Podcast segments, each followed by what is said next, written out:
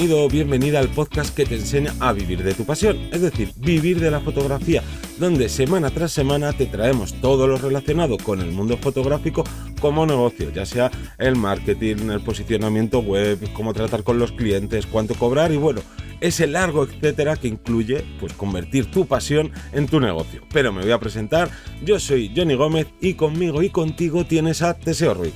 Hola, buenas. Ya habrás visto por el cambio de tono de sintonía que ya estamos en la época de verano y por tanto ya sabes, si nos llevas escuchando eh, mucho tiempo, que en verano pues hacemos unos podcasts más pequeñitos, más mascaditos, para que, pues bueno, aunque sigas aprendiendo, pues oye, te dejamos más tiempo libre para que puedas disfrutar, ¿no? Pues de estar en la montaña, en la playa o descansando perfectamente en casa. Pero no queremos hacer como hacen algunos otros podcasts, que, oye, que es súper legítimo, que se toman sus vacaciones, ¿no? Y al final todo esto lo convierten como en nueva temporada, ¿no? Como si fueran series o programas de televisión pero nosotros no te queremos dejar ni un solo día sin formación, sin información y sin todo esto referente al mundo fotográfico como negocio. ¿Y de qué vamos a hablar en este podcast y en los próximos? Pues de equipo, de cámaras específicamente.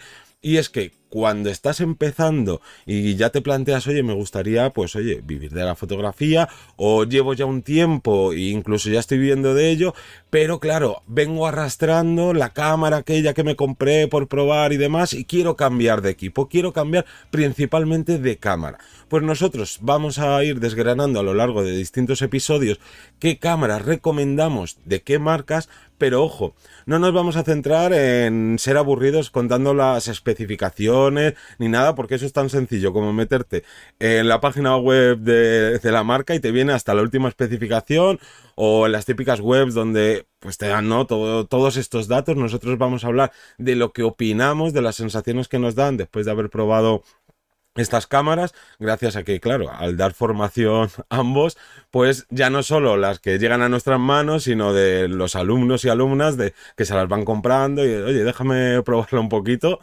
y entonces, pues vamos a dar nuestra opinión, que no quiere decir que lo que digamos aquí vaya a ser eh, la Biblia, ¿no? Ni que no haya cámaras que nosotros ni siquiera nombremos y que sean malas, para nada. Es simplemente bajo nuestra opinión después de haberlo probado o de eh, ser propietarios de estas marcas.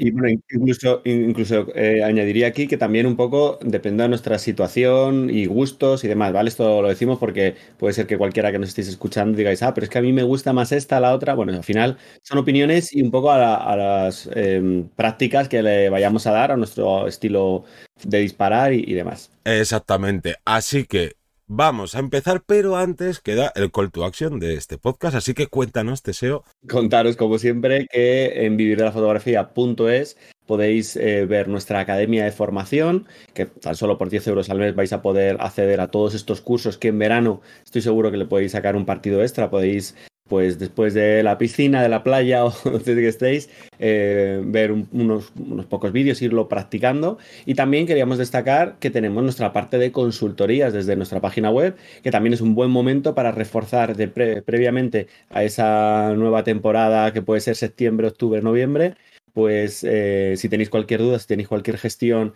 de vuestro negocio, queréis empezar o ya lleváis un tiempo, pero queréis reformarlo y queréis ahora con este tiempo sacarle el máximo partido, tenemos esta parte de consultorías para echaros una mano y estar ahí apoyando con nuestra experiencia. Así que nada, vamos a empezar y vamos a comenzar con Canon. Yo aquí soy el que más va a hablar en este episodio porque yo durante toda mi vida fotográfica he estado trabajando con Canon, todavía sigo teniendo Canon, pero es cierto que, bueno, me, estoy pasando desde hace unos meses a, otra marca, pero aún así, pues conozco Canon muy, muy de la mano. Y entonces vamos a empezar contando los puntos fuertes y los puntos débiles que tiene Canon como marca. Entonces, yo aquí incluso lo, dividiría en dos segmentos, porque claro, desde hace unos años Canon ya se ha pasado también al mundo sin espejo y ha habido algunas diferencias. Entonces, dentro del mundo sin espejo, pues esos puntos fuertes que en realidad aquí yo también destacaría que cualquier cámara o cualquier marca a día de hoy eh, son cámaras perfectamente válidas para, para trabajar con ellas, pero bajo mi punto de vista yo destacaría el enfoque y el color.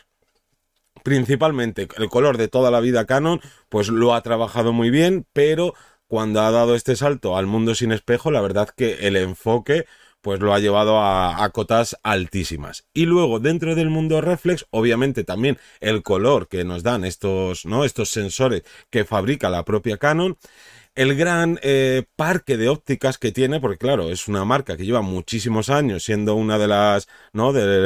De las punteras o de las que más cámaras ha vendido y por tanto el parque de ópticas que hay en el mundo reflex es eh, tremendamente enorme y ya no solo de, de, perdón, de objetivos nuevos, sino también del mercado de segunda mano, al ser una de las cámaras que, o de las marcas, perdón, que más se ha vendido, pues si quieres cualquier óptica de segunda mano, la vas a encontrar y obviamente pues a precios eh, más bajos o más razonables que si quieres este equipo de, de primera mano.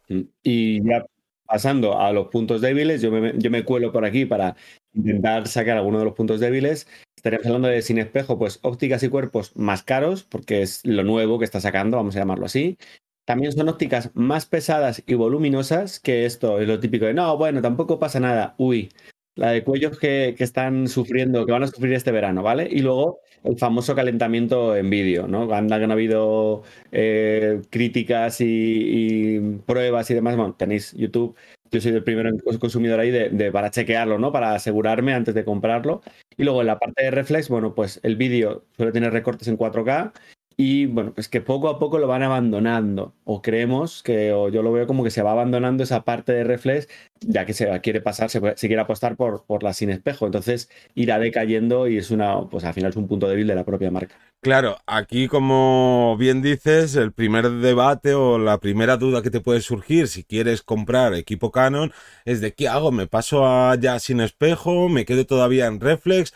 Y ojo, las reflex yo pienso que no van a desaparecer nunca, pero es cierto que desde hace, pues no sé, si año, año y medio, porque con esto de la pandemia, la verdad que, no controlo ya mucho los tiempos, pero hace ya bastante tiempo que sacaron la Canon 90D, que estaba muy bien, pero eh, bueno, y la última 1DX pero yo creo que poquitas cámaras van a, van a sacar, o por lo menos no hay nada de información eh, a día de hoy, de cuando estamos haciendo este podcast, de que haya avisos de que Canon pues quiera sacar alguna reflex nueva, pero sí que es todo el rato pues cámaras de, de sin espejo.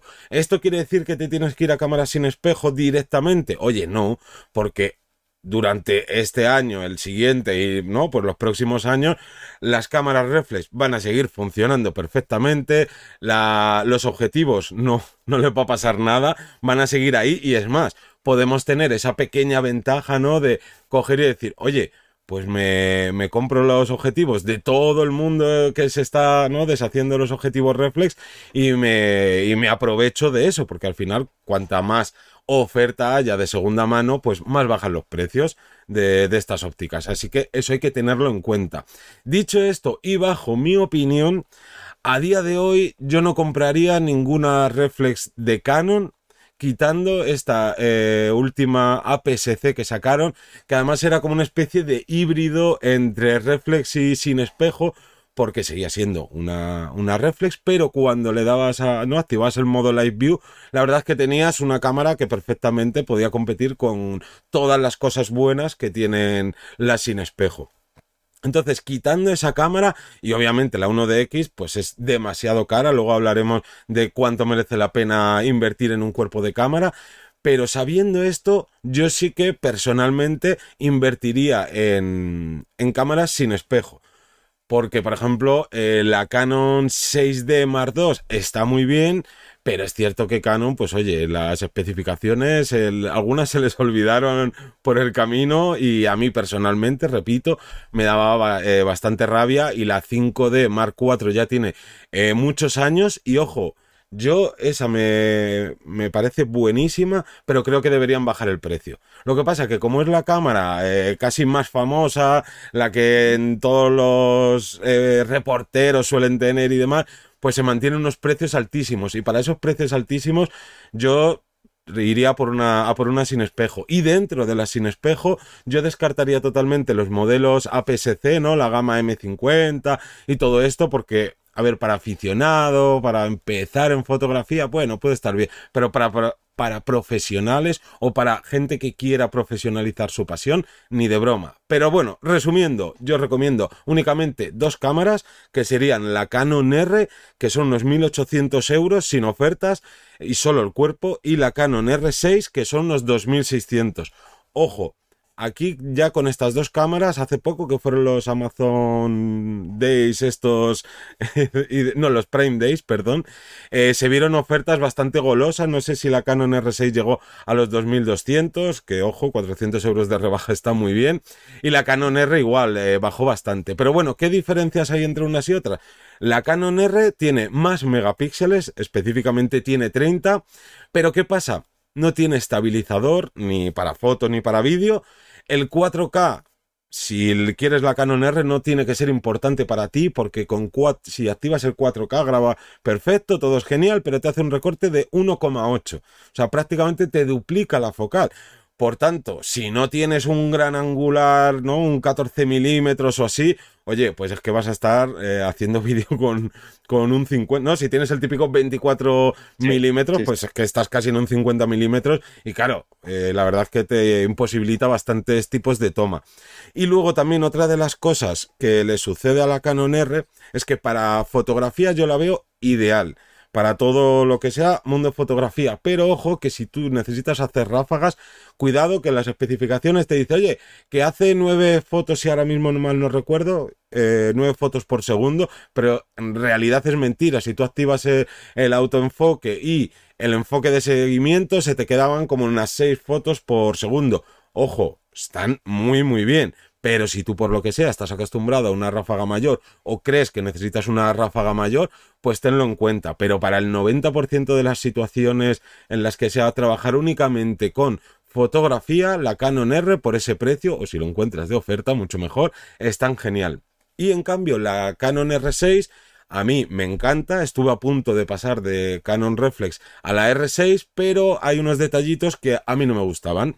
Uno es principalmente el precio. Salió por 2.800, ya ha bajado a 2.600 y como bien apuntabas al principio, eh, con Canon y con Nikon vamos a pagar la novatada. Es decir, estas cámaras no es que sean malas para nada, son buenísimas, pero ahora estamos pagando la novedad de, que Canon y Nikon se hayan pasado al mundo sin espejo.